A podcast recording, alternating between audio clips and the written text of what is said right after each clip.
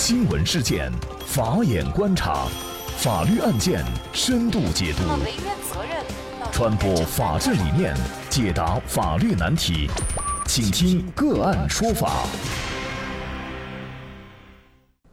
大家好，感谢收听个案说法，我是方红。更多的案件解读，欢迎您关注个案说法微信公众号。今天呢，我们跟大家一起来关注周口丢失男婴生父，另有其人。生父通过合法途径该怎样要回孩子呢？那么最近呀，有一起婴儿丢失的闹剧在网络上刷屏。五月二十号，澎湃新闻从权威渠道了解到，网上流传的河南周口男婴丢失事件官方文件是真实的。这一事件是男婴的母亲和他的生父等人策划而成的。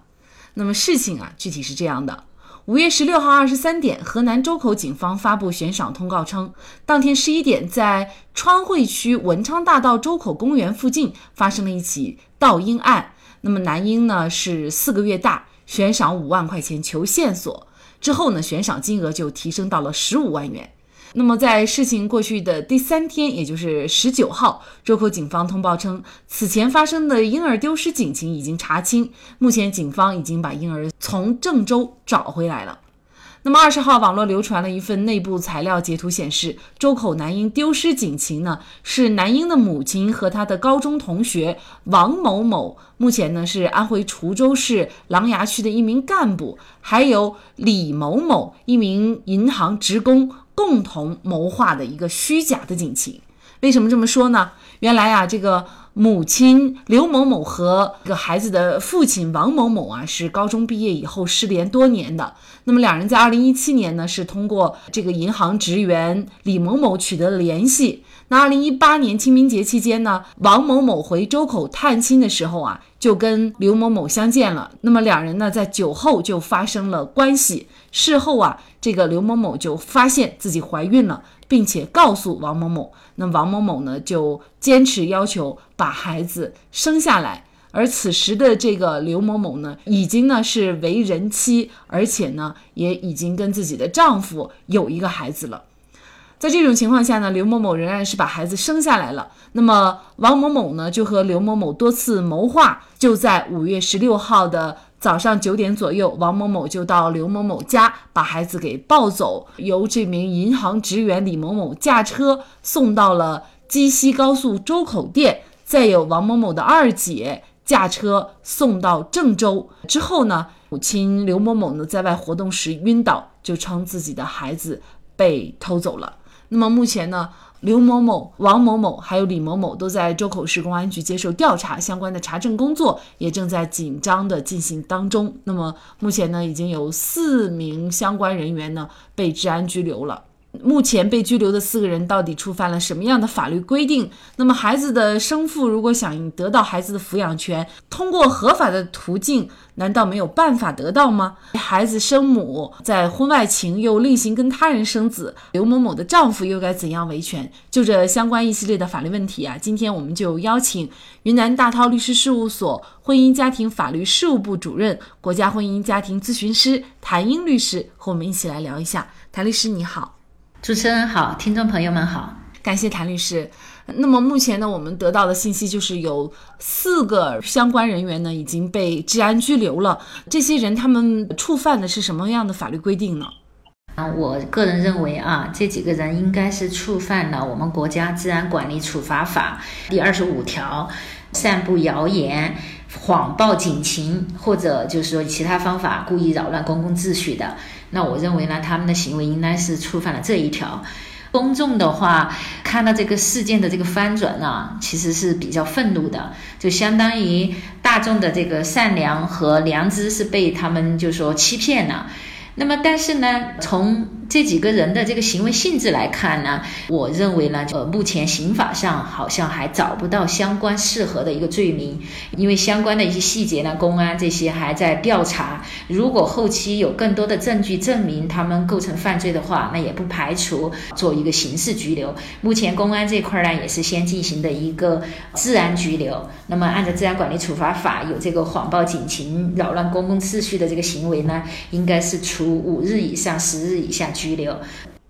那其实这个事件也让我们想到前一段时间，也是发生的一个母亲报假警，说自己的十来岁大的孩子失踪了，结果呢，啊，他是被判处了刑罚。那么这两起案件有什么区别呢？浙江乐清这个小男孩失联的这个案件呢，那么最近是已经就进行了一个宣判。那么这个母亲呢，最后是以法院以编造、故意传播虚虚假信息罪判处了有期徒刑一年三个月，而且是不适用那个缓刑。那么这个两起案子的其实性质上是比较类似的，这两者的区别就是说，这个浙江乐清的这个男孩失联案呢，它造成的这个社会影响是相当大的。针对这个小孩失联案，整个过程当中，那么公安出警是六百余次，还出动了搜救艇、搜救犬，还有多家公益组织参与，全国多家媒体报道。它相关的报道在百度搜索榜中是列第七名，新浪微博呢也有二点一亿人次的一个阅读，热搜榜是上到了第一。所以它这个社会影响面呢是相当恶劣的。那么他的这个行为呢，应该是严重扰乱了公共秩序。那么我们国家刑法第二百九十一条第二款规定，编造虚假的这个警情，在信息网络或者其他媒体上传播，或者是明知上述虚假信息，故意在信息网络或者其他媒体上传播，严重扰乱社会秩序的，那么这个就构成犯罪了。那今天我们讨论这个案件呢，从案情表述来看呢。他这个时间呢不太长，他就是好像，呃，报警之后三天，然后就已经破案了，而且这个孩子也找回来了。乐清那个好像持续时间是一年左右的一个时间，就是网络上发酵啊这些，可能相对来说就是造成社会的这个影响和这个对社会秩序的一个破坏程度严重性，可能相比较而言呢是有所区别的。所以这个也是就是目前为什么公安针对本案现在只是采取了一个治安拘留。还没有上升到一个刑事拘留的一个高度，我自己哈还是觉得有点纳闷儿哈，因为作为孩子的生父，他是一名干部哈，据相关的媒体报道，那么还是有应该有点知识文化的啊。你如果想得到孩子的抚养权，难道通过合法的途径得到不了吗？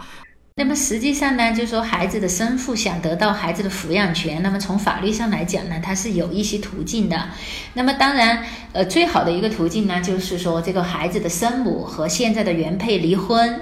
那么离完婚之后呢，孩子的生父和孩子的生母，那么他们两个可以通过诉讼也好，或者协商也好，针对这个孩子的抚养权，由法院作出判决，或者他们自己协商做出一定的处理，这是一种途径。那么另外一种途径呢，就是如果孩子的生母也不想和现在的配偶离婚的话，那么孩子的生父他只要有充足的证据，比如 DNA 鉴定啊，或者其他的一些证据能证明他是孩子的生父，那么实际上他也可以向法院来起诉。这个孩子的生母和他这个原配要求就孩子的抚养权作出判决，只是说呢，按照我们目前的法律规定，孩子在这个两岁以内，那么实际上是优先判给母亲的。所以在目前这个孩子才四个月大的情况下，这个孩子的生父要得到抚养权是比较难的。但是他可以通过这个合法的途径去争取。当然，他为什么不愿意采采取这种合法的途径？那我分析判断呢，第一个可能这个一个孩子的生母目前还。还不想和这个原配离婚。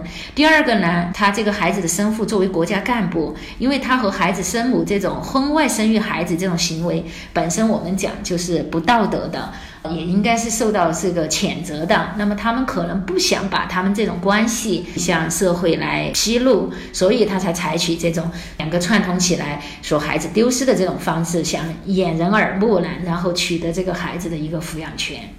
但是实际上，这种做法是非常不可取的。对，而且适得其反啊！不仅仅两家人知道，全社会，包括可能他们自己的工作单位、亲戚朋友，全部都知道了哈。其实我觉得这个行为还是可以用愚蠢来形容的啊。那么孩子的生母，她这个婚外情生子的话，对于她的丈夫其实是一种伤害，她可以怎么来维权呢？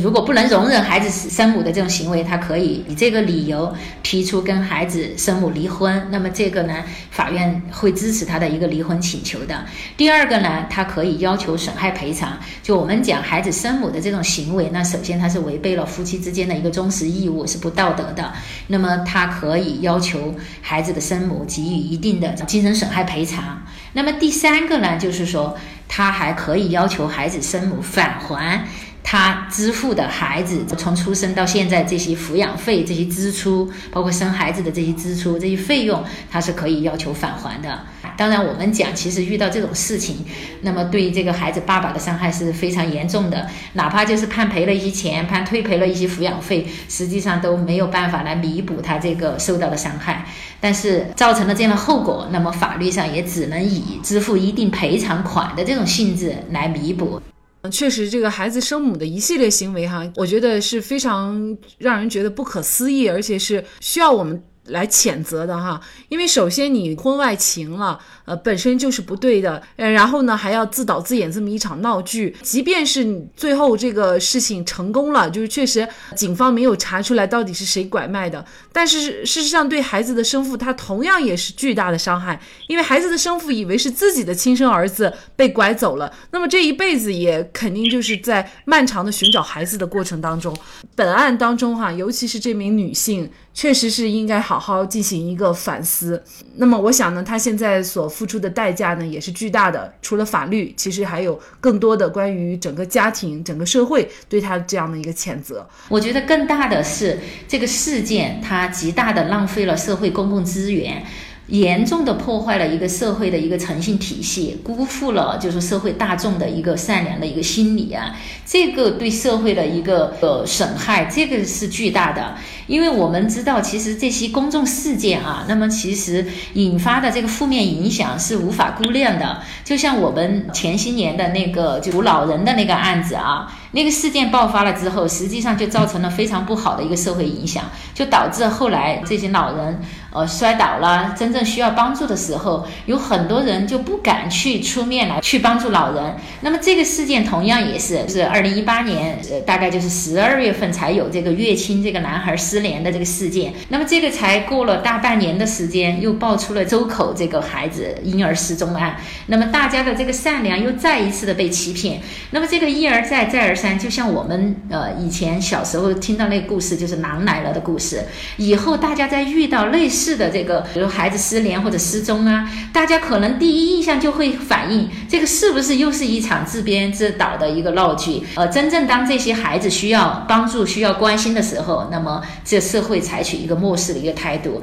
那我觉得这个才是一个最大的一个这个损害。所以呢，我就说通过这个事件，希望这些呃公众啊一。一定就是要引以为戒，不要以这个为了就是说达到自己的一己私利来去损害社会的一个诚信和良知，损耗社会的一个公共资源。多次欺骗自己的老公，继而欺骗警方和大众，在个人私利面前，人性居然会如此的不堪。希望这样的代价能够让当事者在今后的道路上做好父亲和母亲，也做好妻子和丈夫。好。在这里，再一次感谢云南大韬律师事务所婚姻家庭法律事务部主任、国家婚姻家庭咨询师谭英律师。那也欢迎大家通过关注“个案说法”的微信公众号，具体的了解我们本期案件的图文资料以及往期的精彩案例点评。另外，您在生活工作当中遇到一些法律问题，都欢迎您通过添加幺五九七四八二七四六七幺五九七四八二七四六七